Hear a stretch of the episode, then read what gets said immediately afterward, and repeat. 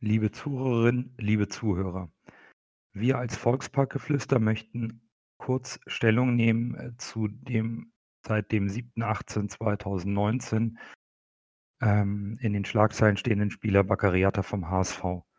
Ihr habt alle die unbewiesenen Vorwürfe mitbekommen, sowie diverse Entwicklungen in den Medienlandschaften und ganz besonders den unglaublich starken Rückhalt durch die Mitspieler, den Verein, uns Fans und auch Nicht-HSVern wie zuletzt Ewald Lien im Sportclub. Wir möchten auch nicht den ganzen Fall nochmal neu aufrollen, sondern nur einige wenige Worte verlieren. Baccariata hat nie einen Asylantrag gestellt, daher ist der Vorwurf des Asylbetruges vollkommen falsch. Dies hat auch das Bundesamt für Migration und Flüchtlinge offiziell bestätigt. Baccariata hat einen gültigen, beglaubigten gambischen Pass. Der DFB-Kontrollausschuss hat Baccariata vorgeladen, um die Vorwürfe mit ihm zu besprechen. Auch das Bezirksamt Hamburg-Mitte, die zuständige Behörde für die Aufenthaltsgenehmigung und Arbeitserlaubnis, hat Baccariata um eine Stellungnahme gebeten. Die Staatsanwaltschaft Hamburg, die in engem Austausch mit der Behörde steht, hat bestätigt, dass sich aufgrund der vorliegenden Informationen kein Anfangsverdacht einer Straftat ergibt. Daher wird auch kein Verfahren von Amts wegen eingeleitet. Es ist ungeheuerlich, dass die bisherigen Veröffentlichungen durch das anklagende Medium nur den Tatbestand der Mutmaßung erfüllen und ohne Beweise das Leben und den Ruf eines Menschen derart massiv belasten. Wir möchten aber auch klarstellen, dass sollte Baccariata etwas falsch gemacht haben, wissentlich, so muss er natürlich gemäß der Rechtslage geahndet und zur Verantwortung gezogen werden. Da gibt es sicherlich keine zwei Meinungen. Dafür muss vorab jedoch bewiesen werden, dass Baccariata bewusst getäuscht oder betrogen oder einer Urkundenfälschung sich schuldig gemacht hat. Und das Urteil wird auch nicht durch irgendein Presseblatt gefällt, sondern von den zustimmenden Behörden. Solange sollten wir uns alle an den Fakten orientieren. Der Fakt ist, dass dieser Mensch Baccariata heißt, am 6.6.1998 in Gunjur, Gambia geboren wurde, ein ehemaliger humanitärer Flüchtling ist und aktuell Profispieler mit einer gültigen Spielgenehmigung für den HSV und ein vollwertiges Mitglied unserer Gesellschaft. Wir schließen uns entsprechend dem Slogan an, lieber Bakkeri, no matter what, we got your back.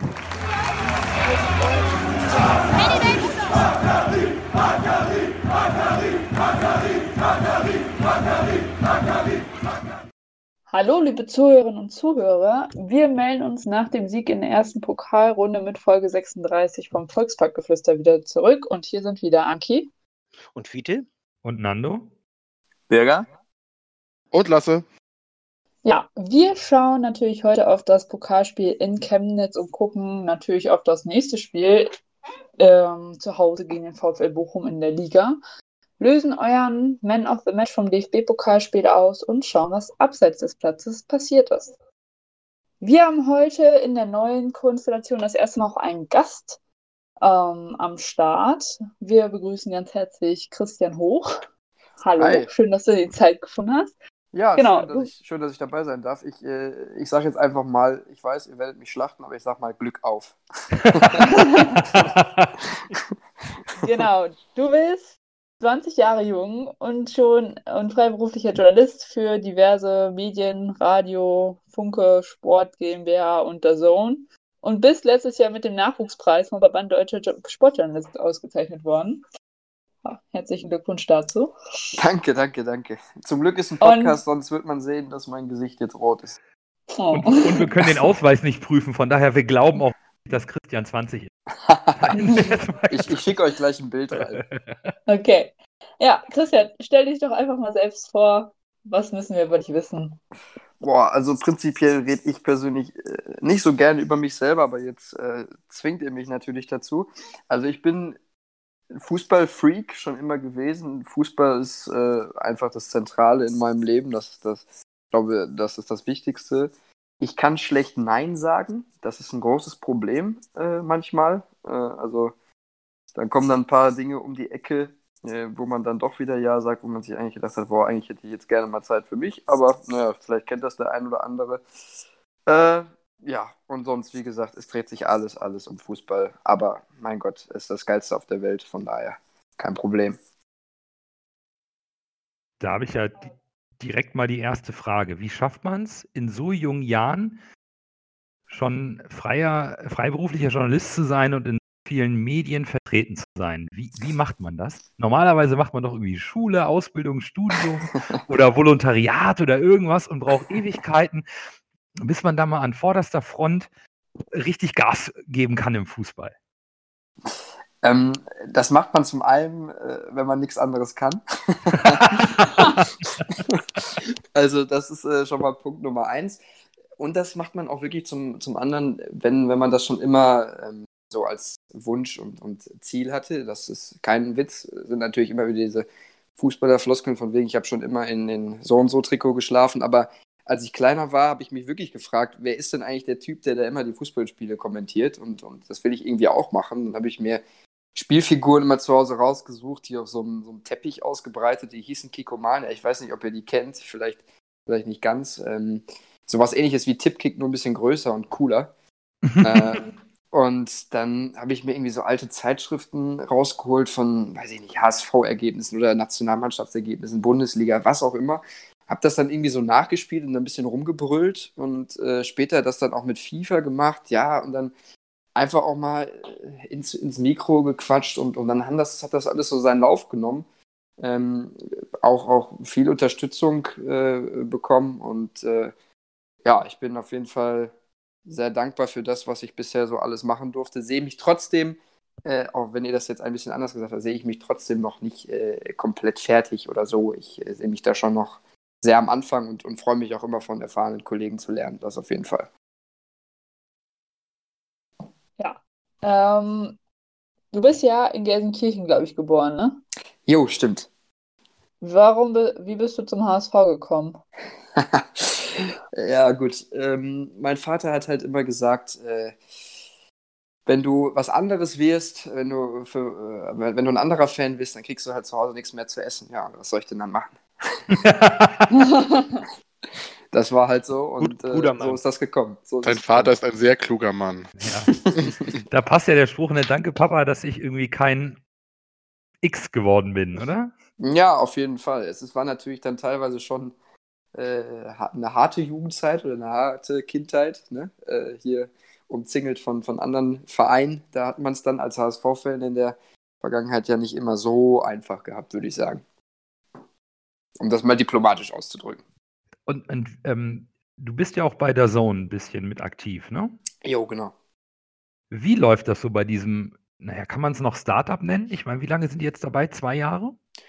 Ja, ich, ich war nicht, nicht von Beginn an dann direkt dabei und im vergangenen Jahr im Bundesliga-Team äh, in der Kategorie Matchday Feature.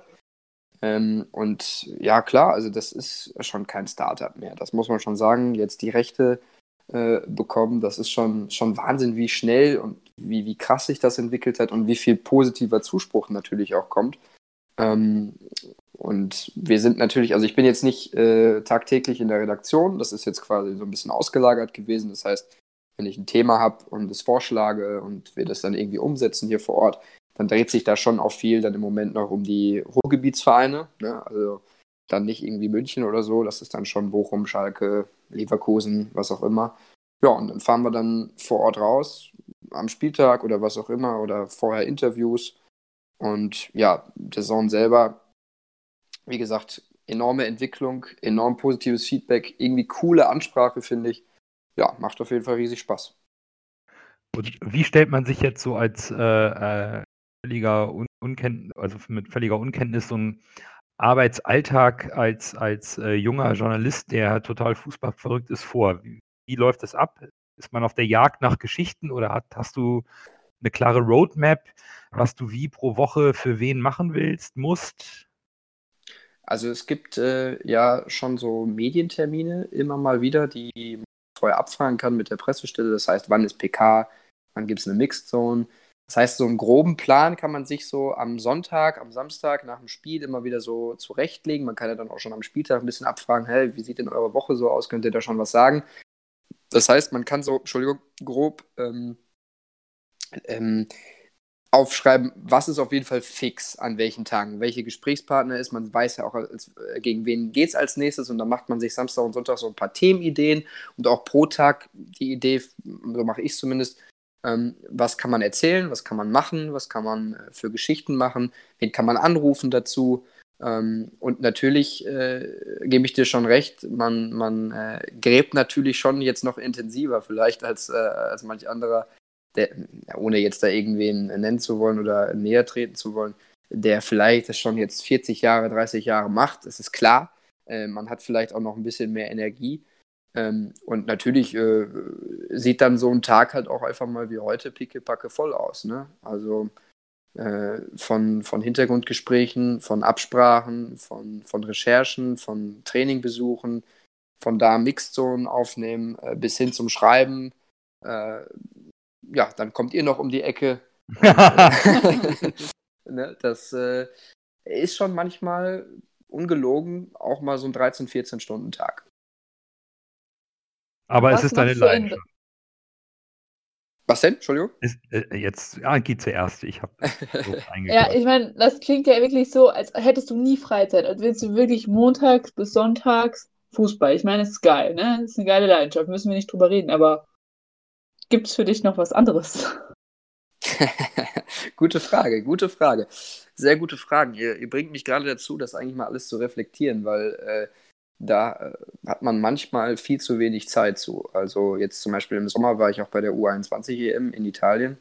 Ähm, eine mega Erfahrung, die, die man eigentlich, ja, die jetzt schon fast, der Start ist glaube ich knapp zwei Monate her, die man noch gar nicht so äh, ja, verarbeitet hat für sich, weil es schon direkt weiterging, weil man gefühlt keine Pause hatte. Und ja, stimmt schon.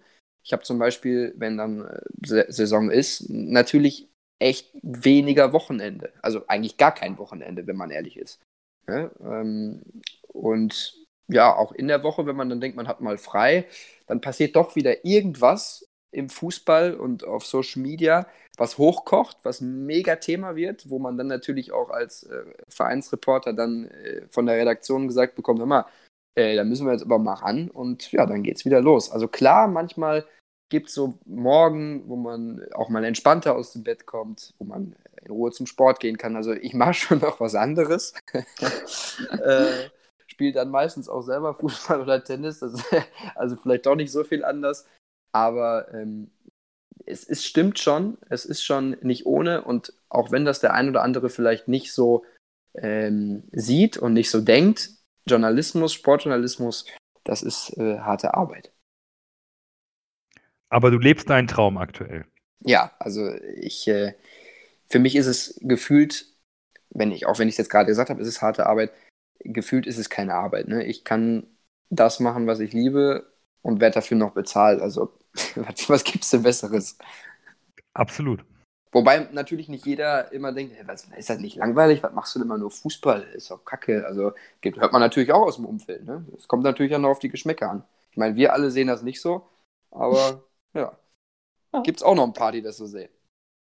Genau. Ich hatte bei dir auf deiner Seite gelesen, dass du nebenbei auch noch studierst oder bist du mit deinem Studium fertig? Äh, ich habe jetzt am 19. mein Kolloquium für die Bachelorarbeit. Ich habe ah. die Arbeit am äh, wann war das? 5. August, 5. August habe ich die abgegeben. Äh, das war natürlich auch nochmal eine Riesenerleichterung. Äh, da war ich auch vor allem im Theorieteil, glaube ich, echt schlecht drin. Aber ja, das äh, ist jetzt in den Endzügen. Stimmt. Ja, dann hast du ja da auch nochmal ein bisschen weniger. Dann ja, absolut, absolut, stimmt.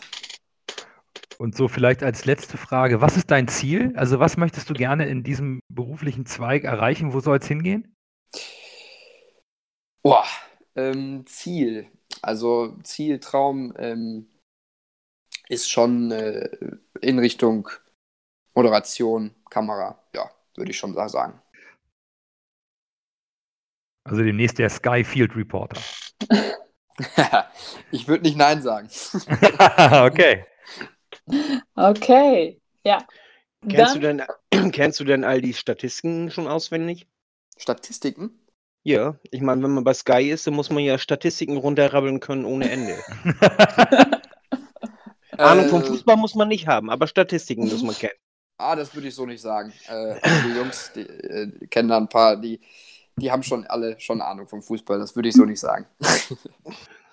Ja, ich weiß, das war jetzt auch überspitzt, äh, aber, aber es fällt dann- mir so auf, weißt du, dass äh, die, äh, äh, ja, ich, ich sag den Namen einfach mal, äh, Jörg Dahlmann gestern zum Beispiel, äh, da wird über die Kopfhörermarken der Fußballer philosophiert während des Spiels und äh, dass der eine Spieler 1,96,5 ist und der andere 1,98 und Also es, es gibt natürlich verschiedene Arten von Kommentatoren und verschiedene Herangehensweisen.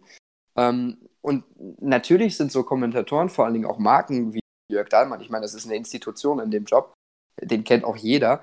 Äh, natürlich sind das dann auch für, für, für, für die äh, Zuschauer gewisse Reizpunkte, das stimmt natürlich. Aber ich glaube, das macht es doch auch irgendwie aus. Ne? Also zum Beispiel ich persönlich, ich mag es, also ich finde es lustig, es unterhält mich. Und, und Jörg Dahlmann, so wie ich es mitbekommen habe, ist auch ein, ein super Typ. Äh, das vergisst man ja auch immer, dass, dass dahinter auch Menschen sind. Und ihr glaubt gar nicht, wie schwer das ist, so ein Fußballspiel zu kommentieren. Äh, aber natürlich darf jeder Geschmäcker haben und auch, auch, auch du sagen, hey, das interessiert mich ja gar nicht. Aber dafür ist es ja auch Fußball und dafür ähm, ja, liebe ich diesen Job auch, dass es eben äh, Reizthemen gibt, über die man diskutieren kann und auch natürlich über Persönlichkeiten. Und äh, aber ich würde nicht sagen, also da, da, da würde ich auf jeden Fall eine Lanze für, für Jörg Dahlmann brechen, dass der keine Ahnung vom Fußball hat. ja, kann er dann gut verstecken. Schiete. okay.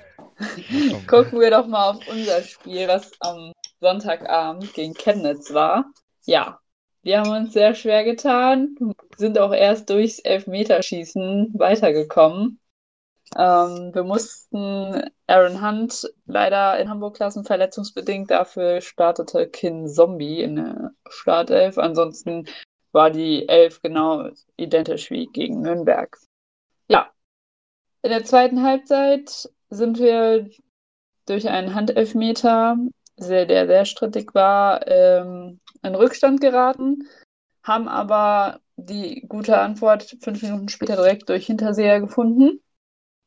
Ja, es war ein Hin und Her, 2 zu 1 Federn für Chemnitz in der 68. Minute.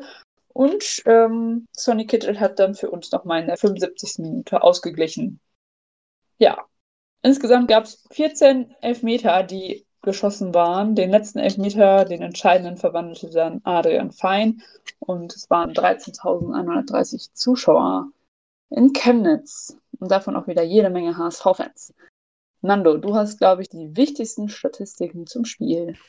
Ja, korrekt. Wir haben 53 Prozent gewonnene Zweikämpfe bei Chemnitz. Das äh, ist die einzige Statistik, bei der sie dem HSV ein bisschen den Schneid abkaufen konnten. Passquote 90 Prozent beim HSV, Passgenauigkeit 76 bei Chemnitz, 24 zu 11 Torschüsse für den HSV, 11 zu 3 Ecken, 68 Prozent Ballbesitz zu 32 zugunsten des HSV. Fein, Leibold, Jamra und Van Drongelen haben sich ihre ersten gelben Karten im Pokal abgeholt. Ja, okay. Viele gelbe Karten für uns. ähm, ich würde sagen, starten wir doch einfach mal mit der Analyse. Ähm, Christian, du darfst als unser Gast mal kurz mit der Analyse starten. Ich weiß, du hast das Spiel nur in der Zusammenfassung gesehen, Wollte ich gerade sagen, ja. trotzdem, du darfst. Ich muss zu meiner Schande gestehen, genau, ich habe äh, dann die Zusammenfassung äh, direkt am Abend noch im NDR Sportclub geschaut und dann später auch nochmal tatsächlich äh, bei ndr.de und nochmal die Sky-Zusammenfassung. Ähm, ich glaube, auch, auch was Dieter Hecking ja gesagt hat, ich glaube, das war gar kein so schlechter Auftritt, wie man es vielleicht vermuten könnte. Äh, man muss, glaube ich, schon bedenken, dass es ein Drittligist ist, mit, mit Chemnitz, der, äh, ohne, ohne Witz, bei der, bei der Auslosung habe ich gesagt, oh, das wird happig. Äh, und, und so war es dann ja auch. Und man sieht, im Pokal tun sich richtig viele Mannschaften schwer. Von daher würde ich auch anhand dessen, was ich gesehen habe, sagen, der HSV hat jetzt nicht brilliert und war offensiv vielleicht auch ein wenig ähm, zu einfallslos in der ersten Halbzeit gegen diese echt, äh, gegen dieses Bollwerk. Aber der HSV hat sehr gute Mentalität gezeigt, ist zweimal zurückgekommen und Nervenstärke bewiesen und das spricht dann auch für dieses Team, was gerade in einem Findungsprozess ist und das hilft diesem Team auch. Ist egal, ob man da jetzt in die Verlängerung und ins Elfmeterschießen gekommen ist. Du hast am Ende gewonnen, du hast äh, Hürden über, überwunden und äh, ich glaube, so ein, so ein Sieg gerade am Anfang mit, ich glaube, es waren jetzt acht Neuzugänge in der, in der Mannschaft wieder, ähm, das hilft dir einfach, an Stabilität zu gewinnen. Und ganz ehrlich, ja, wenn der Austritt jetzt katastrophal gewesen wäre, dann würde ich sagen, okay, dann kann man mal gucken, ob da nicht die eine oder andere Alarmglocke schrillen sollte. Aber da, da dafür fand ich den Auftritt eigentlich zu stabil. Also wenn sie die Chancen vorher gemacht hätten, Duziak zum Beispiel Pfosten, äh, dann führt man ja auch. Und also ehrlich, das war kein Elfmeter. Und äh, das 2-1 war natürlich einfach schlampig verteidigt nach der Ecke, wie schon in der Vorbereitung. Ähm, von daher würde ich da jetzt einfach sagen, komm, munter putzen, weitergekommen. Äh, anders übrigens als beim VfL Bochum, wo wir ja noch später drüber sprechen werden. genau. Ähm, ich finde auch irgendwie so das mediale Echo nach dem Spiel war irgendwie interessant. Köln wird total gefeiert. Ich meine, gut, Horn hat drei Meter gehalten, aber sind halt auch, haben sich auch sehr schwer getan. Und bei uns steht so, ja, HSV kommt mit Dusel weiter, wo ich mir denke, ja, wir sind noch nicht mit Dusel weitergekommen. Wir hatten einige gute Chancen in der ersten Halbzeit, sind nur nicht, wie du schon gesagt hast, nicht gegen dieses Bollwerk durchgekommen. Vielleicht hat doch ab und zu die Schnelligkeit gefehlt. Aber wir war, hatten dann mal, ne, Chemnitz hat nun mal den einen Meter verschossen und wir haben getroffen. Und wo ist das dann bitte Dusel? So. Ja. Der Ring hat es ja auch gut gesagt, ne? Gestern. Ja, es ist, ähm, es ist natürlich immer so ein bisschen Glück dabei, wenn du im Elfmeterschießen gewinnst, würde ich schon Klar. sagen. Ähm, ja, wir, wir können über manche Überschriften natürlich diskutieren, ob es jetzt Dusel ist oder nicht. Ähm, ich ich habe jetzt gar nicht genau im Kopf, war das, war das, war das direkt online dann beides parallel oder war das äh, vermehrt oder pf, keine Ahnung. Ähm, ist wahrscheinlich so, weil wenn du drei Elfmeter hältst, ist das vielleicht einfach nochmal äh, mehr das Thema. Vielleicht, sonst hätten sie es vielleicht auch bei Köln geschrieben. Ähm, ja, ich sehe das ein bisschen entspannter, aber ich kann es aus, aus Fanperspektive verstehen, dass einen das dann in dem Moment nervt. Ich kann es verstehen. aber ich, ich sehe es ein bisschen entspannter. Zumal der HSV ja, wie du richtig sagst, auch aus meiner Sicht überhaupt nicht schlecht gespielt hat. Mhm. Man musste gegen eine neuen Mann-Mauer ran. Das war zu erwarten. Chemnitz wird, darauf kommen wir auch später nochmal, aufgrund der ja, sportpolitischen Situation gerade im Verein, haben die alles reingeworfen sich in jeden Zweikampf geworfen und wollten einfach möglichst dem HSV das Leben schwer machen und haben aus einer Chance zwei Tore gemacht. Den Elfmeter mal ausgeklammert, das ist keiner. Macht man aus einer Standardsituation ein Tor, das verteidigt der HSV schlecht.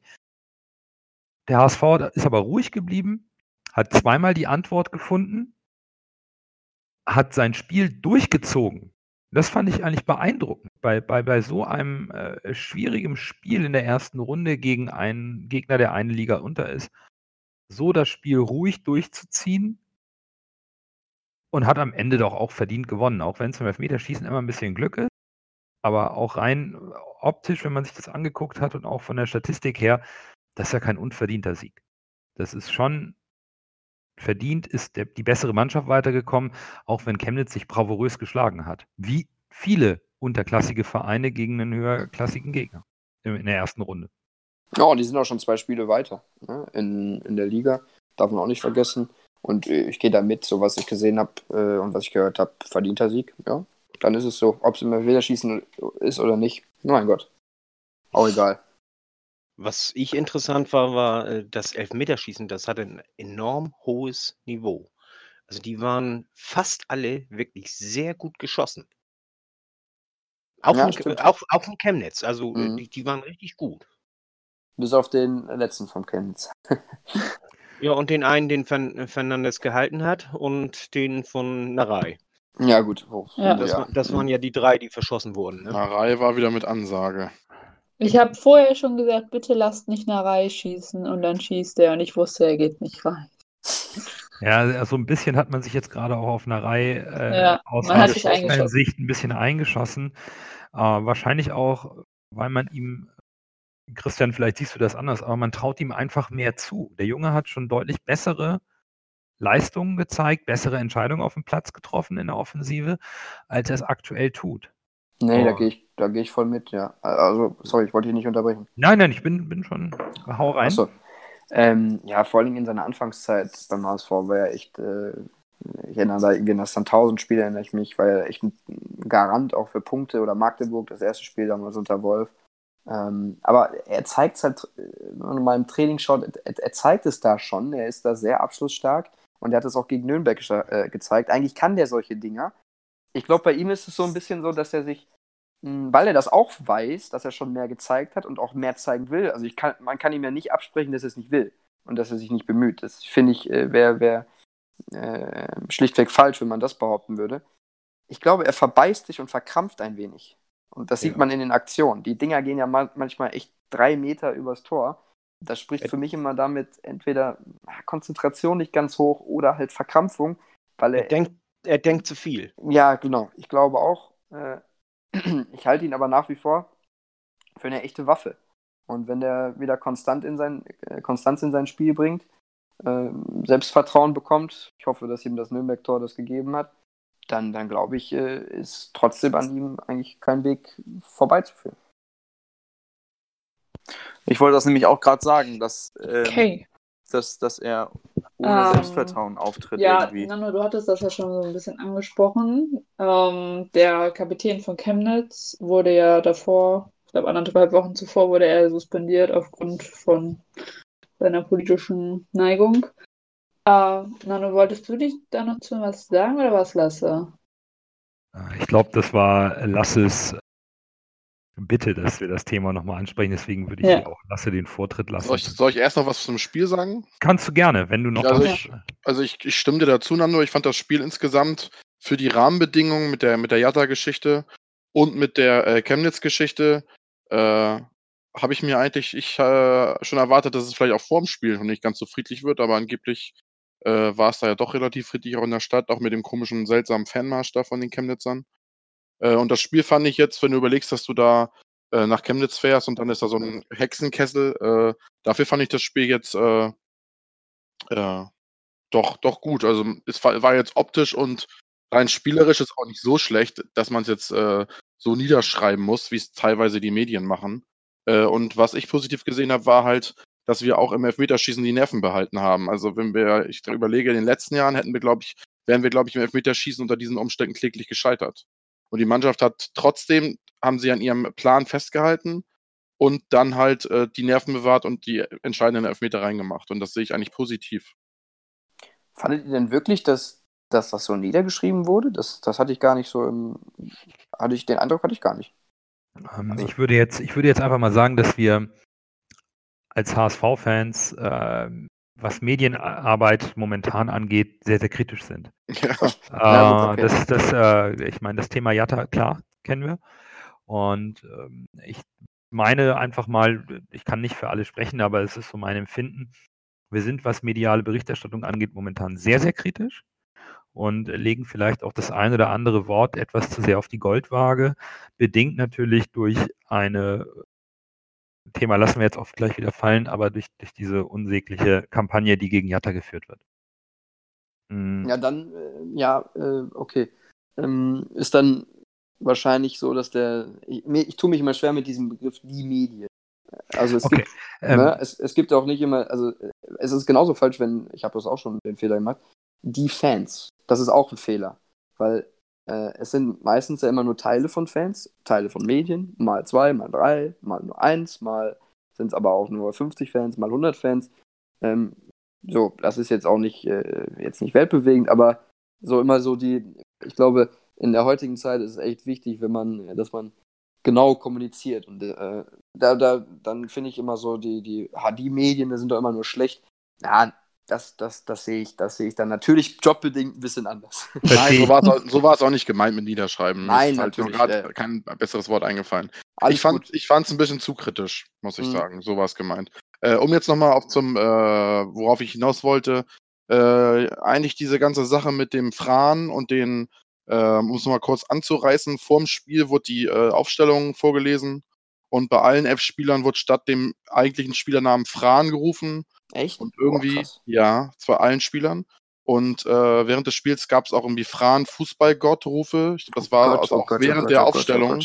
Äh, hm. bei jedem Spieler einfach Fran Fußballgott. Und irgendwie oh. wieder, ich habe noch gerüchteweise gehört, dass irgendwie wurde Widerstand noch gerufen. Und das, ich finde das echt, das ist eine äh, wirklich erschreckende Entwicklung. Ja. Ich möchte jetzt äh, explizit nicht sagen, dass jeder im Stadion Neonazi ist. Das meine ich damit nicht. Das möchte ich hier auch nochmal klarstellen. Aber ich finde diese Solidar Solidarisierung und dieses äh, Weggucken und dieses, ach ja, dann ist er halt ein bisschen rechts, also ist er halt ein Nazi, aber war ein guter Spieler für uns. Das finde ich ganz schrecklich und ich finde das eine wirklich schlimme Entwicklung. Das ist ein Mensch, der hat mit Hooligans zu tun, mit rechten Nazi-Hooligans zu tun, äh, trägt das offen aus, ist dafür auch schon mal verwarnt worden vom Verein. Und äh, die Fans äh, feiern diesen Menschen, äh, weil er ein guter Spieler ist und sehen über das Menschliche, den menschlichen Aspekt und da sehen die kom anscheinend komplett drüber weg. Und das war wohl auch der Mehrteil äh, des Stadions, der das gesungen hat und nicht nur die eigentliche Fankurve, ich, sag ich mal. Äh, und das äh, finde ich äh, erschreckend, muss ich sagen. Also, das, ja. das, das, hat mich echt geschockt vom Fernseher. Krass, also genau, das, das sieht man in den Zusammenfassungen nicht. Und das äh, finde ich jetzt gerade auch echt extrem schockierend. Also, ich meine, offensichtlicher geht es ja nicht. Richtig. Und selbst der Verein hat ja gesagt, wir waren zu naiv nach der ersten Aktion, die für die, äh, wo sie es eigentlich schon hätten machen müssen. Und äh, boah, ja, das ja, macht einen selbst, natürlich fassungslos. Selbst ja. wenn, ich, ich würde mal sagen, ein gewisser Anteil der Menschen im Stadion sind Nazis, Entschuldigung. Aber äh, auch die Menschen, die dann da einfach weggucken und dann sagen, ja, ist halt ein guter Spieler, äh, ich feiere da mal mit, das äh, sollte man seine Einstellung vielleicht nochmal überdenken. Ja, zumal, zumal ja wirklich zwei Fangruppierungen bekennende äh, Recht oder bekennendes Rechtsradikales, Gedankengut mhm. ähm, wirklich nach außen genau. tragen. Genau. Und das, das, sind ja die, genau, das sind ja die, mit denen der Fran da abgehauen und, hat. Und äh, wenn die so eine Macht über die Fankurve haben, ist das sehr bedenklich. Äh, wenn man sich dann äh, als Einzelperson nicht traut, dagegen aufzustehen, kann ich das aus Selbstschutz irgendwo auch nachvollziehen. Allerdings, wie du richtig sagst, war die äh, Solidaritätsbekundung zu Daniel Frahn sehr laut das ist schon irgendwo ein bisschen mehr als nur Kurvenzwang. Das ist schon äh, stark zu hinterfragen. Hm, und mir tut da ein bisschen auch der Verein leid, der, der sich klar positioniert hat, aber wohl nicht die Kontrolle gewinnen kann über diese Problematik. Das mhm. ist schon schlimm, glaube ich, auch für Chemnitz selbst, für den Verein, der sicherlich dieses Bild nicht nach draußen tragen möchte. Mhm. Äh, ich sagt mir, wenn ich falsch bin, aber ich habe gelesen, dass einer dieser beiden, äh, einer dieser beiden Ultragruppierungen äh, auch für diese ganzen Ausschreitungen, die so groß in den Medien waren, verantwortlich sind. Das waren mit die Federführenden, die ja diesen Marsch organisiert haben, wo das dann alles total eskaliert ist in Chemnitz. Da das war nämlich auch eine dieser beiden Ultragruppierungen äh, in den Dunstkreis, wo Fran sich da wohl aufgehalten hat. Also das sagt ja eigentlich schon alles. Also da kann ich nichts zu sagen. Äh, das habe ich nicht so eng verfolgt, das Ganze. Ich möchte aber äh, zum Handeln des Vereins möchte ich nochmal äh, erwähnen. Es ist, also Chemnitz ist finanziell auch nicht auf Rosen, äh, auf, ja, auf Rosen gebettet. Und äh, äh, das ist der beste Spieler im Verein gewesen. Und von so einem trennt man sich nicht so schnell. Und von daher kann ich es irgendwo verstehen, dass sie es im Frühjahr nicht gemacht haben. Die wären ohne ihn, also ich, ich bin mir ziemlich sicher, die wären nicht aufgestiegen, wenn sie, wenn sie ihn damals äh, vor die Tür gesetzt hätten. Du kannst ja auch nicht auf dem Transfermarkt noch irgendwie handeln. Äh, du, das ist ein Spieler, den hast du unter Vertrag, du kriegst auch keine Ablöse oder sonst irgendwas. Also das ist äh, schon, schon schwierig, das Ganze für einen Verein. Ja, umso, umso besser, dass sie es jetzt gemacht haben. Also das ist klar, ja genauso klar. schwierig, weil sie haben die ersten vier Spiele, glaube ich, verloren in der Liga. Ja. Und äh, deswegen, also absolut richtiges und wichtiges Zeichen.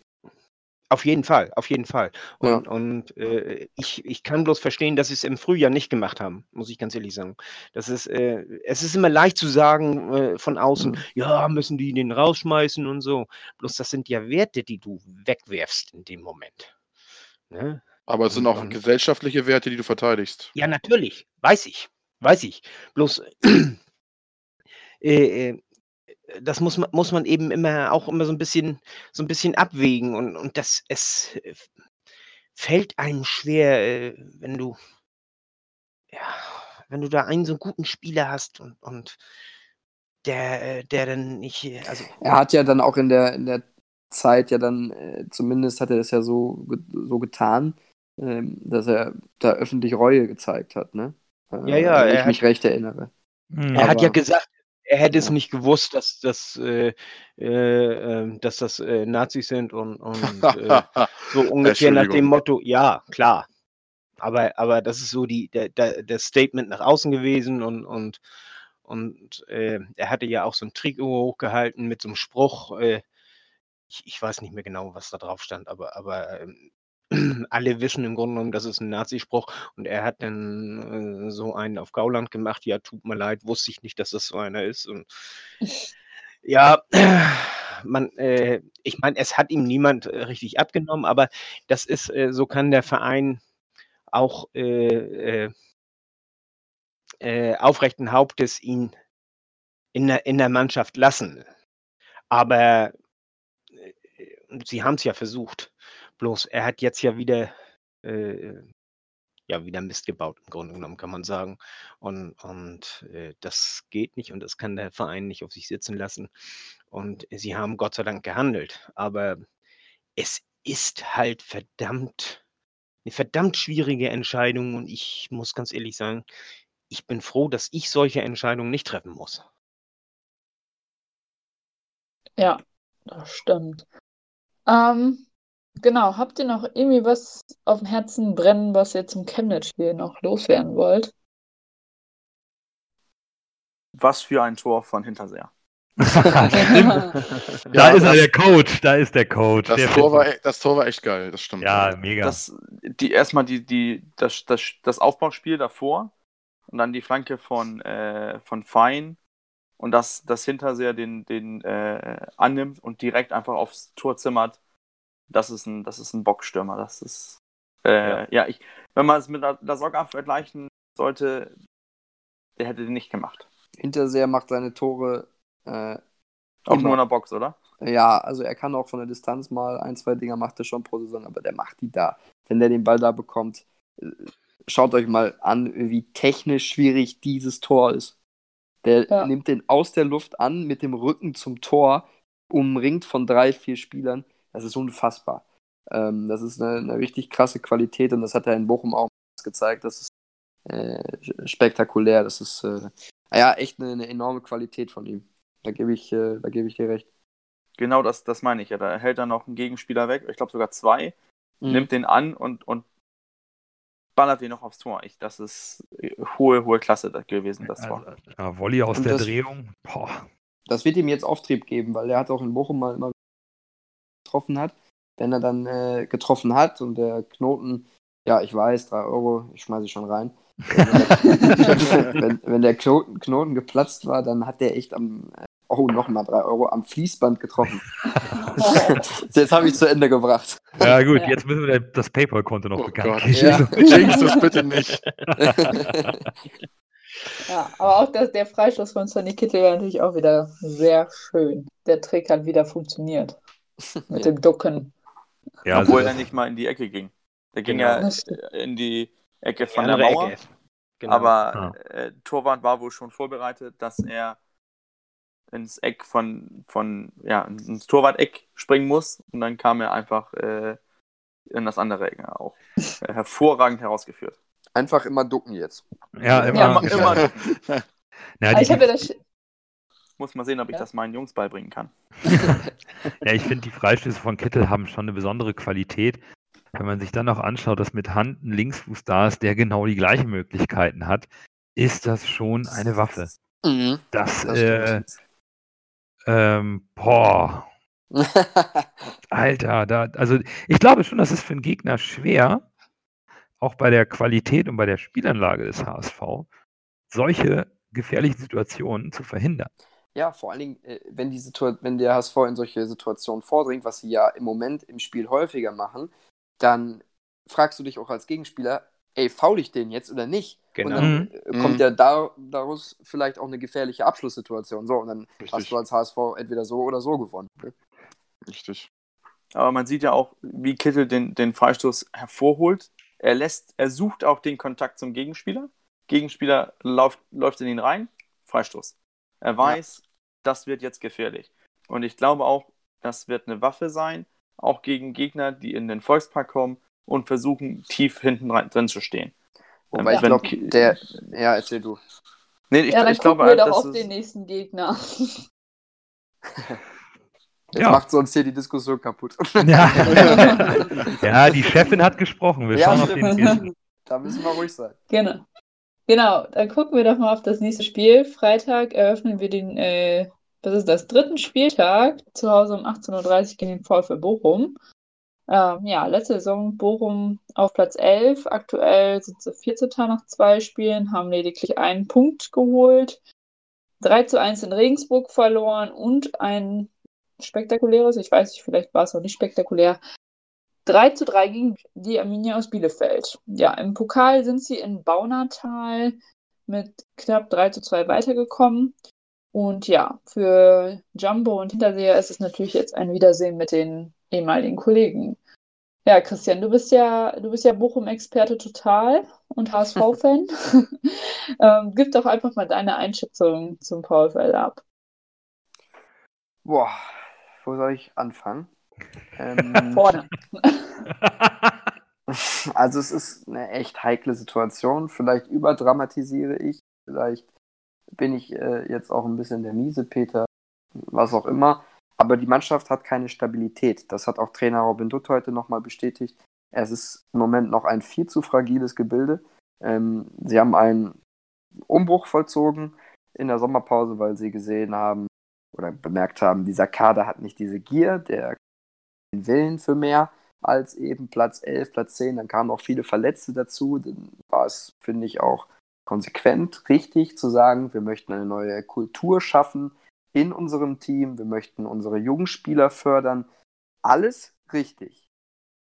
Nur dann gehst du mit, ich glaube, es waren ein oder zwei, ich bin mir nicht ganz sicher, du gehst auf jeden Fall mit einer verkürzten Vorbereitung rein und siehst jetzt das Problem, nicht die Kondition. Die Mannschaft ist topfit, kann na- nachlegen, alles gut.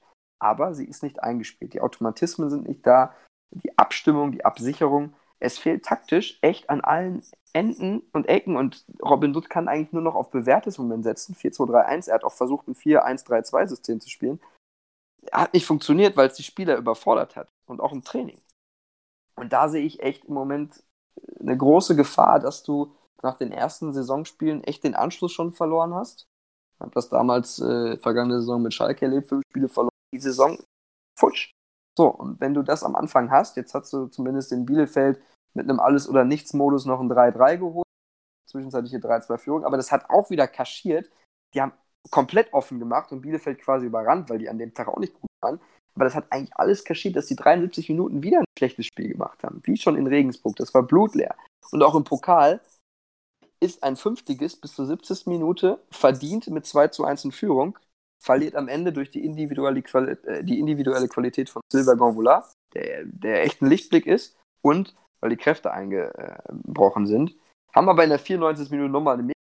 Also, ihr seht, da ist im Moment einiges im Argen und ich, ich, ich habe auch geschrieben, das darf man jetzt wirklich nicht unterschätzen. Und äh, jetzt wird es wahrscheinlich so sein, dass am Freitag alles anders kommt und die Mannschaft auf einmal wieder mega aufspielt. Aber aktuell sehe ich es nicht so. Okay. Wie ist denn der Anspruch in Bochum? Jetzt auch mit Robin Dutt als Trainer. Ähm, zehn Jahre in der zweiten Liga dabei. Eigentlich ein klangvoller Name im deutschen Fußball.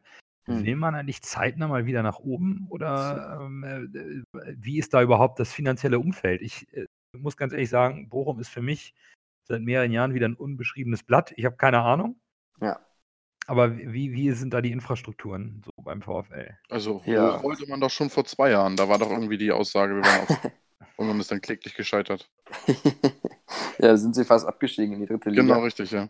Da hatten sie auch die Auswärtsbank äh, mit so einem Schriftzug be betitelt äh, Punktelieferant. und haben dann da echt die ersten Spiele alle verloren. Das war schon Wahnsinn. Äh, Anspruch. Ja, klar wollen die hoch. Also ich meine, wenn wir den Namen VfL Bochum hören, auch wenn das jetzt ein unbeschriebenes Blatt ist und eine vermeintliche graue Maus der zweiten Liga, zehntes Jahr da, aber der Name VfL Bochum müsste doch bei jedem in der Runde eigentlich so sagen, boah, UEFA Cup, äh, Peter Neururer, äh, da äh, geile Spiele, geiles Stadion, Bundesliga. Das ist ja auch noch nicht so lange her. Zehn Jahre, ja. Aber ne, im Prinzip gefühlt ja eigentlich auch nicht so weit weg. Für mich zumindest. Ich weiß nicht, äh, wie es euch in Hamburg geht. Äh, aber im Moment, sie haben den Umbruch vollzogen, sie sind jetzt diesen Schritt zurückgegangen, äh, bewusst auch. Kann der Anspruch nur sein, äh, zu, zu festigen, in der, die Entwicklung zu nehmen und sie wollen sich langfristig, sagen sie immer, unter den Top 25 in Deutschland etablieren. Das impliziert dann in der zweiten Liga Platz 1 bis 7. Vergangene Saison, Hinrunde, war der, waren die Augen also schon nicht nur am Schielen auf Platz 3, sondern die waren eigentlich schon fixiert auf Platz 3. Das wollten sie schon schaffen und wenn wir ehrlich sind, war das in der vergangenen Saison wahrscheinlich auch so einfach wie noch nie auszusteigen. Mm. Aber jetzt ja, klar, wollen sie irgendwie jedes Jahr, oh, ja, wir wollen die Überraschung, Überraschungsmannschaft sein, aber das sehe ich in diesem Jahr halt nicht. Und äh, finanziell, was du noch angesprochen hast, ja, das ist extrem schwer beim VfL Bochum. Zehn zweite Liga Spuren. Äh, du bist auf einer sehr, sehr schweren Verhandlungsposition generell. Du, du hast generell nicht die Mittel, du kannst nicht mal eben eine Million für einen Gonvola Kaufoptionen locker machen. Da musst du hart verhandeln, um den irgendwie drunter loszueisen. Also es ist schon schwer und auch die Saison wird für den VfL Bochum schwer. Und auch, ja, nächsten ein, zwei Jahre, würde ich sagen. Ach was, das hätte ich jetzt nicht gedacht, dass es so heftig ist, dass man jetzt keine Millionen für einen Spieler hat. Doch, also das ist so. Für einen einzelnen Spieler auf gar keinen Fall. Boah, die, interne, das, also... die interne Obergrenze, die man sich so am Anfang gesetzt hat, ohne irgendwie vielleicht noch ein paar Pokaleinnahmen oder was auch immer. Das war so 300.000 für einen Spieler. Boah, das überrascht mich jetzt aber schon. Ja, aber das ist so. Also zehn Jahre, wirklich, zehn, zehn Jahre zweite Liga, äh, dann, dann vielleicht nicht ganz so extrem, aber dann, dann kann der HSV auch über sowas nachdenken.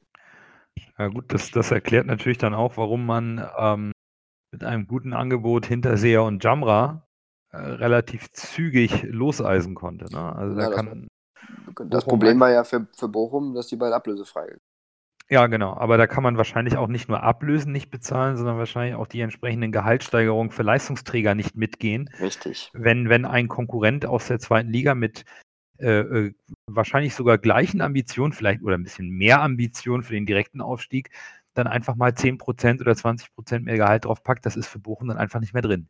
Also ich kann sagen, dass sie wirklich alles versucht haben, um Hinterseher und Jamra zu halten und wirklich richtig gute, dotierte Verträge auch angeboten.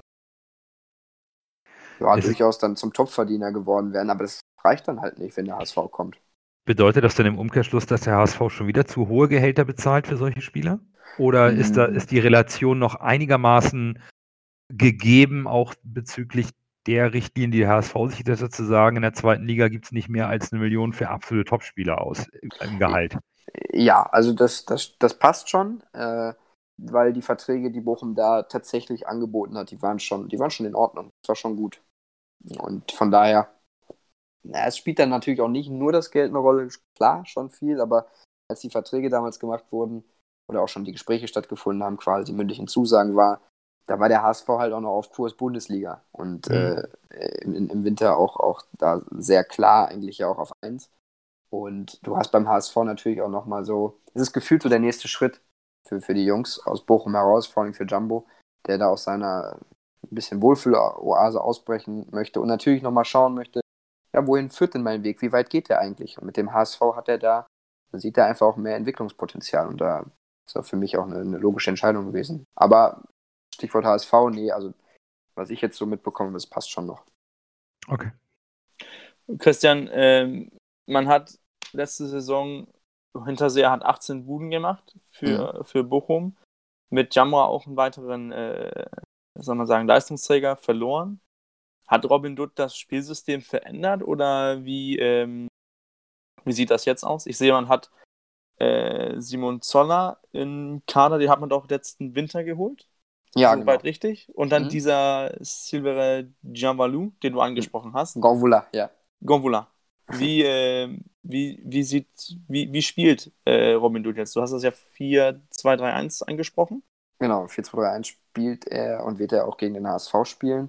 Das war aber schon das System, womit er angetreten ist, um der Mannschaft Stabilität zu geben, vor allem mit zwei, damals dann mit Tesche und Losila mit zwei Sechsern, die wirklich komplett kompakt im Mittelfeld sind, die nicht das Tempo haben, die aber läuferisch zweikampfstark sind. Egal. Aktuell ist es wieder das 4 2 3 1, weil, wie angesprochen, in der Vorbereitung und auch in der Endphase der vergangenen Saison haben die es mal versucht mit einem 4-1-2-3, äh, nee, 4-1-3-2, so. Mhm. Schon, ist schon spät.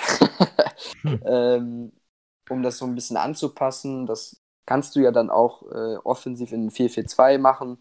Ähm, das hat eigentlich auch in der Endphase der vergangenen Saison funktioniert. Nur mit diesem einen Sechser da jetzt davor fehlte der Mannschaft in dieser Phase der Saison komplett die Stabilität. Deswegen zurückgerudert. Zwei Sechser, Gonvola auch wieder dazugekommen. Deswegen Gonvola alleinige Spitze, zwei Sechser, Dreier Mittelfeld.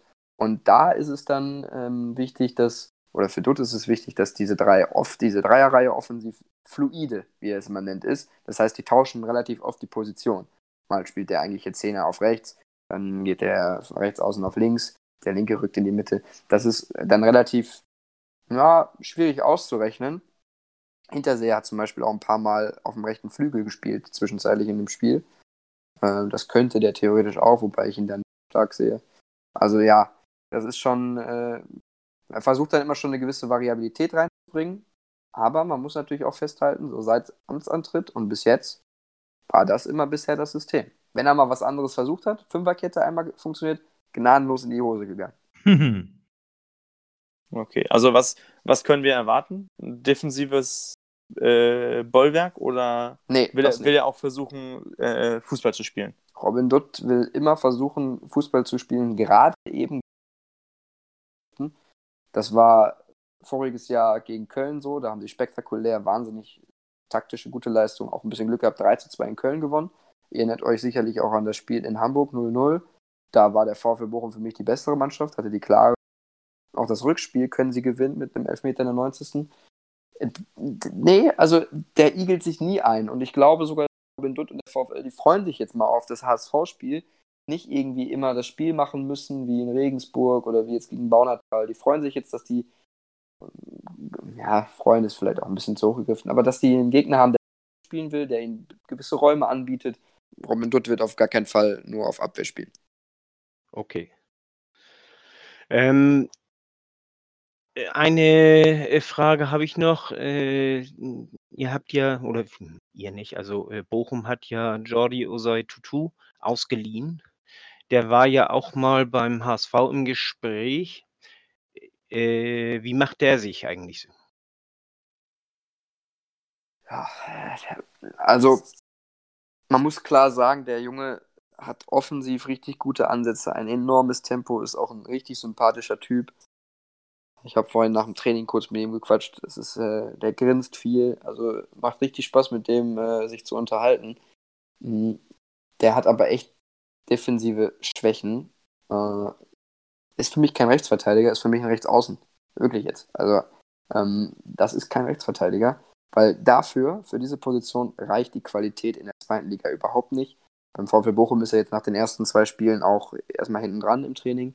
Robin Dutt äh, probiert da andere, stabilere Varianten. Sie suchen sogar Verteidiger. Sie haben auf ihn gesetzt. Sie haben gedacht, das ist jetzt unser Mann. Sie haben auf ihn gebaut. Aber aktuell kann er die Anforderungen der deutschen zweiten Bundesliga nicht erfüllen. Ähm, ähm, ich habe mich damals schon gewundert, warum wir einen Rechtsverteidiger suchen. Kann es sein, dass äh, wir in, also dass der HSV in ihm einen äh, offensiven Rechten gesehen hat? Ja, das, das kann ich leider nicht beantworten. Da, da bin ich zu wenig drin gewesen, jetzt in der Weise des HSV. Hm, Ich kann mir jetzt, konnte mir damals dann nur vorstellen, so, man wollte nicht, man hatte ja Sakai, Jumbo, Jamra, äh, nicht das, ich hatte mir dann vorstellen können, dass man geplant hat, schon Sakai abzugeben, um, da, um dann Backup für, für Jamra zu haben. So, das war so mein Gedanke, den ich hatte. Mhm. Aber leider nur Spekulation, tut mir leid. Ja. Nee, dass, dass man eventuell gesagt hat, äh, wir haben einen für die, für die gesamte rechte Seite, also der normal ein bisschen offensiver spielt, aber äh, dann auch mal als rechter Verteidiger, falls äh, Jumbo nicht kann. Denn dass äh, Sakai geht, das äh, war ja schon zu Saisonschluss klar. Wobei der HSV ja auch mit äh, Khaled Narei jemanden hat, der beide Positionen bekleiden kann und auch immer wieder bei äh, Wechseln von Hacking gerne mal zurückrücken äh, rücken muss. Wie jetzt auch im Pokalspiel, wo Amici dann sein Debüt gegeben hat. Und ähm, äh, Narei dann äh, Jamra als Rechtsverteidiger ersetzt, ersetzt hat während des Spiels. Es, Ja, aber vielleicht wäre Amici denn nicht gekommen. äh, ja, ähm, möglich. Ist- Auf der anderen ist- Seite, klar, ist, es ist bloß eine Frage, bloß eine ist- Frage. Also, Nein, die Frage ist berechtigt und ich glaube, es ist eine schöne Spekulation. Hm. Aber ich meine, dass Narei auch vorher ähm, bei seiner vorherigen äh, äh, bei, bei Verein bei Fürth auch immer zwischen Rechtsaußen und rechter Verteidiger gewechselt hat. Ja, das Wir stimmt. haben also da, wir haben also da einen variablen Spieler, der beide Positionen bekleiden kann. Haben mit Jamra einen Spieler, der das wohl auch kann, wenn wir jetzt Christians Ausführungen mal dazu als Grundlage nehmen. Jumbo? Ja, Boah, eher nicht. Also, nee. nee, eher Innenverteidiger und Rechtsverteidiger. Oh, tatsächlich? meinte ich jetzt. Ja. Ah, okay. Ja, dann, Entschuldigung, dann bin ich da durcheinander gekommen. Ich sehe aber Jumbo speziell, was seine Vorwärtsbewegung eigentlich auch potenziell auf der rechten Seite ein bisschen offensiver, wenn man es. Das auf jeden Fall, ja. Aber ich würde Ähm, ihn, würd ihn nicht als klassischen Rechtsaußen. naja, das, das nicht. Also Nee. Narei ist für mich auch kein klassischer Rechtsverteidiger, ist aber in der Lage zu spielen. Ich denke, Jumbo wäre im Zweifelsfall, wenn man sehr offensiv spielen will, auch in der Lage, noch einen vorzurücken oder noch mehr Ja. Druck nach vorne auszuüben. ja, klar, ja. Und äh, dann hat man sich wahrscheinlich für diese Kombination entschieden beim HSV und sich dann überlegt, wenn die Möglichkeit besteht, das hatten wir bei uns ja in der vorherigen Podcast-Folge, in der vorletzten, glaube ich, mal besprochen, wenn man sich die Möglichkeit besteht, noch einen Kracher für die Außenbahn zu holen oder für, einen- für einen Angriff oder eben ein Talent, was Potenzial hat, dann macht man das. Und so sind wir, glaube ich, dann auch zu Amici gekommen. Ja, und wie sich jetzt vielleicht rausstellt, äh, die offenbar richtige Wahl. Definitiv. Ja. Christian, was ist denn dein Tipp für Freitag? Oh, ich bin so schlecht im Tippen, wirklich. Äh, ja, aber da ich hab- kommst du jetzt nicht Ja, wir rum. auch. Hau raus. Ich habe ich hab mich von sämtlichen Tipprunden verabschiedet, äh, ab, abgemeldet. Ich mache da nicht mehr mit. Ähm, aber na gut, wenn ihr mich zwingt, äh, so von, vom aktuellen Stand, wird's, wird's wie gesagt ein Spiel. Ah, okay, ich kann mich nicht drum rumschiffen, oder? Nee, Nein. Zwei Äh, Zahlen wird wollen wir hören. Es wird sonst nur teurer für dich auf Ja. deinem Freitagkonto. 3-1 HSV. Okay. Was sagt ihr, Jungs? 3-2. 3-0. 2-0. 4-0. Lass Warum lacht ihr über meine den Ti- Mist. Warum lacht ihr über meine Tipps? Ich habe im Pokal, hast. Weil du ich habe im Pokal recht hast. 3 zu 1 getippt und war damit am nächsten dran. Ist alles gut, du hast ja. Ja. Und der VfL hat in drei Spielen schon acht Gegentore kassiert. Dann mal so. Anki, leg drauf, komm. Bitte, bitte. Ähm, ja, ich sag 3-1.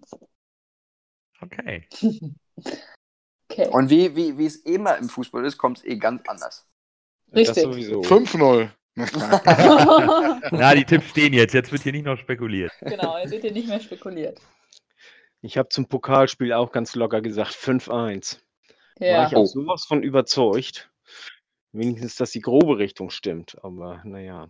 Ja. Aber trotzdem, trotzdem muss ich sagen, ich war die ganze Zeit eigentlich entspannt beim Spielen. Auch beim Elfmeterschießen doch. Unser Oh Gott, Ich hatte Spiel, Herzkasper, ey. unser Spiel war im Vergleich zu dem Spiel, was ich live im Stadion gesehen habe, eine Augenweide. Ich war mit äh, einem guten Kumpel bei, in Berlin, habe mir äh, Victoria Berlin gegen Arminia Bielefeld angeguckt. Und das war ein Kick, ey. Also, nee, also, das war nicht schön.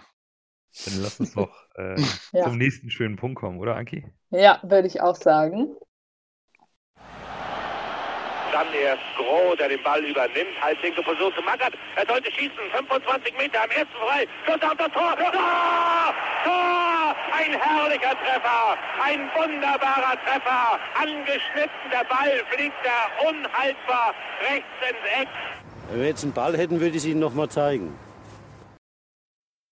Ja, kommen wir doch zum HSV Man of the Match vom DFB-Pokal erste Runde, den wir aufgelöst haben, äh, auflösen wollen natürlich. Äh, ja, ihr wart wieder richtig, richtig fleißig und habt eure sechs Punkte vergeben, aber ich würde vorschlagen, wir starten erstmal mit unseren Spielern des Spiels. Ähm, ja, mein Spieler des Spiels ist Sonny Kittel. Ähm, der Freistoß war einfach wieder grandios, der zum Ausgleich geführt hat und somit auch in die Verlängerung. Ja, ich, Peter? äh, äh, ich sag auch Kittel.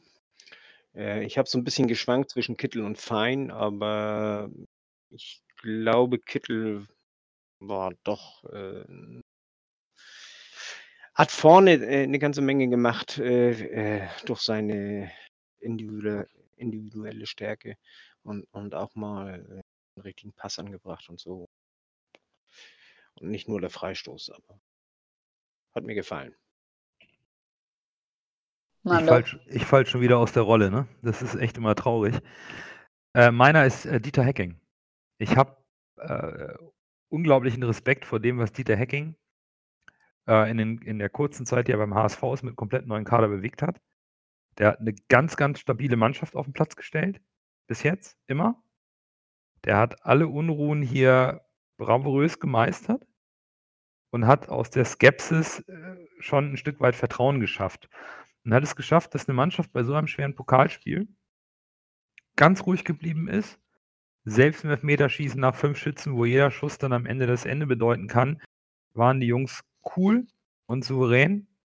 Und davor ziehe ich meinen Hut, weil ich eigentlich nicht so der Hacking-Freund war. Als die Verpflichtung bekannt gegeben wurde, habe ich auch gedacht, ach herrje.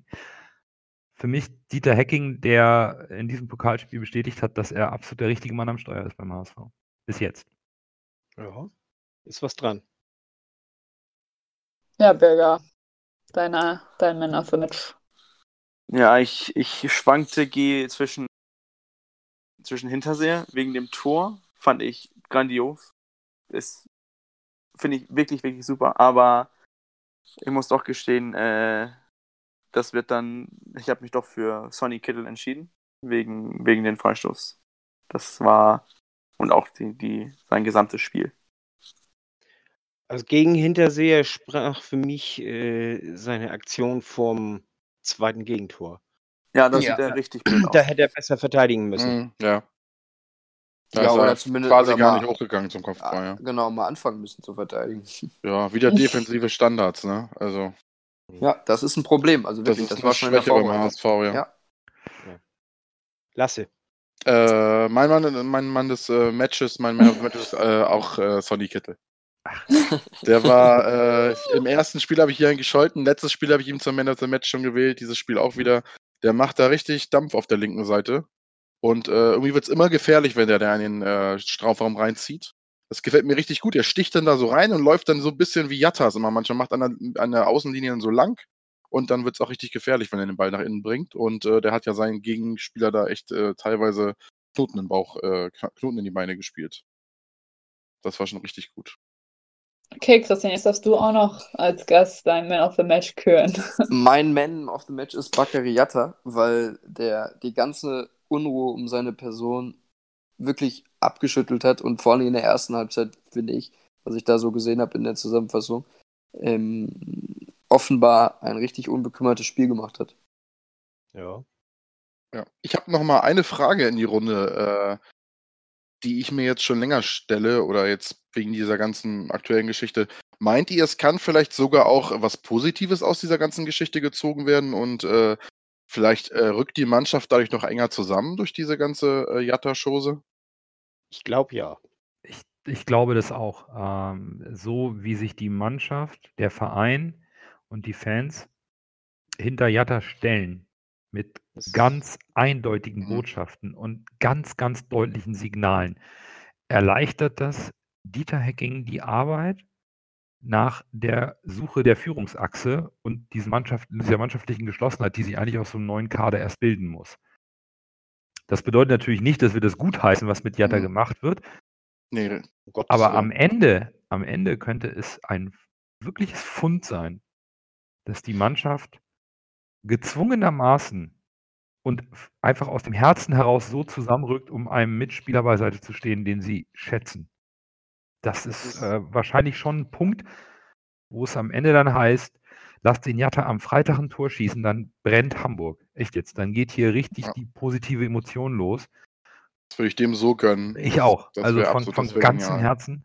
Ja. Ich glaube schon, dass der HSV, so wie er auftritt, und nach auch der Kritik der letzten Saison, wo es mal hieß, da brachen die Führungsspieler weg, die sich jetzt sofort positionieren, ohne zu sagen, oh, wir müssen abwarten. Da gab es ja keinen, der gesagt hat, wir müssen abwarten, vielleicht. Mhm. Nein, das gibt's nicht.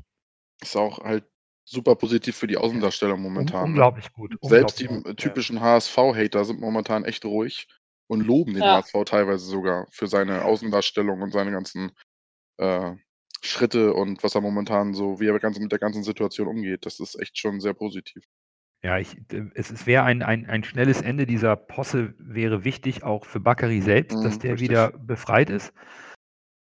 Aber äh, heute hat ich weiß nicht, ich glaube, war es, es Van Drongelen, der es in der Presse gesagt hat. Ja, Äh, Jatta tut es gut, all diese Liebe rund um, um seine Mannschaft, dem Verein und der Fans zu erfahren, das lässt ihn lächeln. Das, da, da- da wird, Mhm. das wird gut. Das wird gut für den Jungen. Ist er jetzt mal durch ein mediales Stahlbad gegangen? Okay. Aber wir werden da richtig stark draus hervorgehen. Da bin ich fest von überzeugt. Also wir bilden momentan so eine richtige Wagenburg-Mentalität, wie sich das so schön nennt. Also das ist gar nicht schlecht. Was, äh, was ich noch sagen möchte, äh, äh, Bernd Hoffmann wird ja immer so und, und auch, auch hier Bolt und so, denen wird ja immer vorgeworfen, die sind so eiskalt. Und äh, das äh, Dietmar Beiersdorfer wäre so menschlich gewesen und so. Ich glaube, Didi hätte in dieser Situation viel mehr rumgeeiert, als Bernd das getan hat. Ja.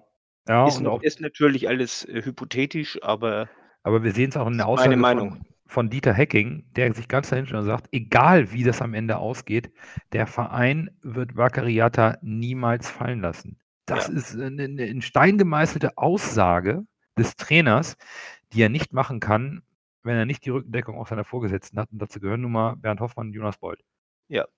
so ist es. Nano, Aber ich- dann löst, löst doch mal auf. Ich soll auflösen. Ja. Ja. Ja, offensichtlich haben äh, unsere Zuhörer genauso wenig Expertise wie die meisten hier im Podcast. Denn äh, tatsächlich ist äh, Sonny Kittel zum Man of the Match gewählt worden äh, mit 22 Punkten. Knapp fünf Punkte vor, sicherlich mit Solidaritätspunkten, aber auch äh, aufgrund seiner be unbekümmerten Leistung. Bakariata auf Platz 2 mit 17 Punkten und erneut äh, auf dem Treppchen äh, drittes Spiel, drittes Mal Treppchen, Adrian Fein mit 13 Punkten als Dritter. Schon beeindruckend, wie der eher belächelte Transfer, den man gar nicht so auf dem Zettel hatte, Adrian Fein, aktuell das äh, Gesamtvoting schon mit deutlichem Vorsprung weiterhin äh, vor Sonny Kittel anführt. Der ist super. Adrian Der Fein, Junge der ist ganz, ganz gut. stark. Wir haben noch zwei äh, Sonderwertungen gehabt, die nicht für den Man of the Match zählen. Wir haben einmal äh, sechs Punkte an Ewald Lien für seine tollen Aussagen als technischer Direktor des großen Stadtrivalen St. Pauli im Sportclub beim NDR. Und Ja, auf sechs Punkte. Auf also- Liens Aussagen kann man sich meistens verlassen. Ja, das ist klasse. Also wenn der sich da hinstellt und sowas sagt, das hat immer Hand und Fuß, war ganz toll.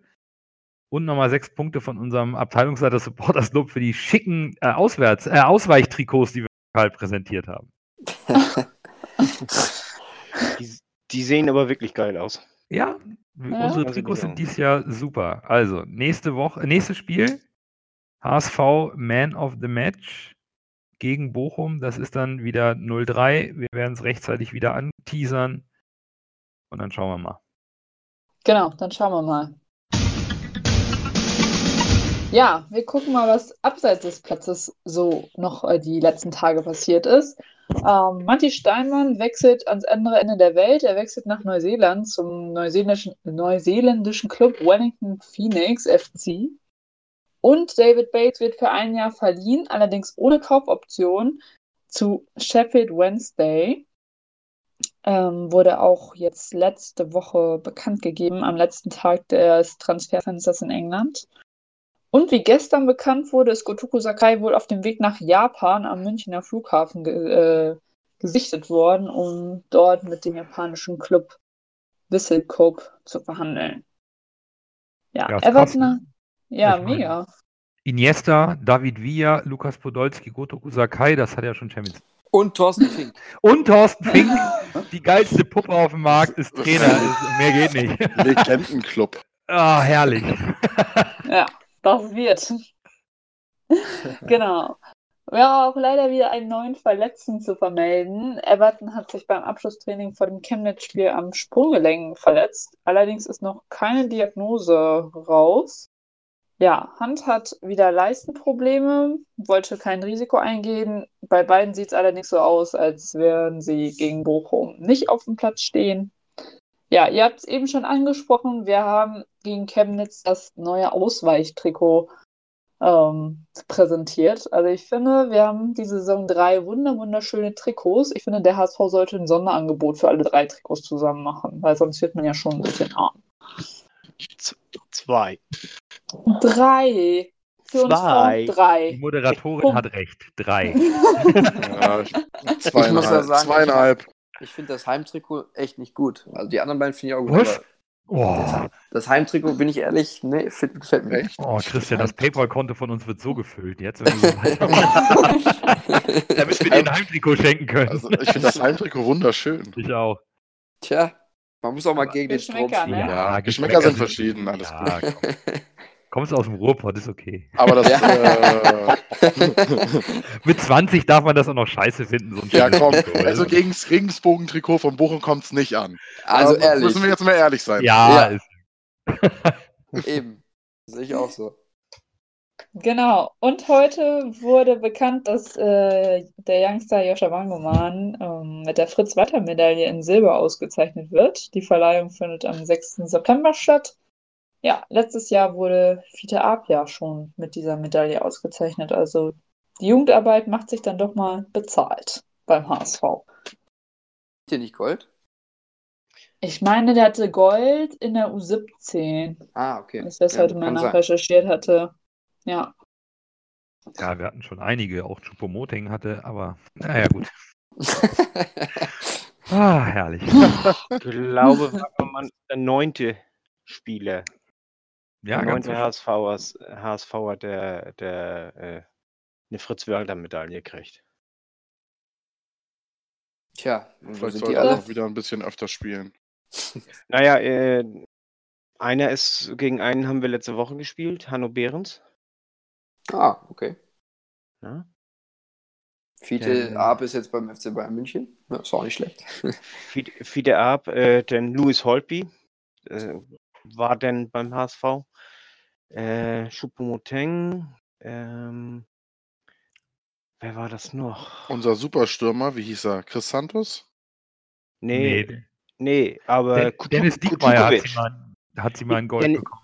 Dennis Diekmeyer und Stark. ich glaube auch Kutukovic, kann das angehen? Ich, ich gucke gerade mal ganz schnell durch. Sören Bertram, Sören Bertram auch, ja. ah, Mario Götze hatte sie äh, auch. So, da sind aber auch Peniel Lapper. Also äh, äh, Sonny Kittel hatte sie in, in, in Silber. Emre Can, Goretzka, ja, da sind schon ein paar klangvolle Namen dabei, aber auch einige, die man heute nicht mehr ganz so auf dem Zettel hat. Du kannst auch ruhig sagen, weißt du, wo man sagt, hä, wer? Öztun Ali hat sie mal bekommen. Hat Ach ja, Öztun, genau. Jonathan Stimmt. Tah natürlich in Gold. Klar, genau. Ähm, Fiete Arp hatte sie in Gold bei der U17, tatsächlich, korrekt. Manuel Winsheimer hatte sie in Bronze bei der U19 und jetzt äh, Wagnoman in Silber. Also ja, da werden schon viele Namen genannt. Ähm, was am Ende draus wird, wir werden es sehen. Genau, wir werden es sehen. Wir werden auch sehen, was am Freitagabend um 20.20 Uhr so auf der Anzeigentafel steht im Volkspark. Hoffentlich ein Sieg für uns. Aber das werden wir dann natürlich nächste Woche wieder bereden. Bis dahin nur der HSV. Nur der HSV. Nur der HSV. Und Christian hat das letzte Wort. Glück Ach auf. ja, genau. Glück Sehr schön. das schneiden wir raus. Ja, das ist raus.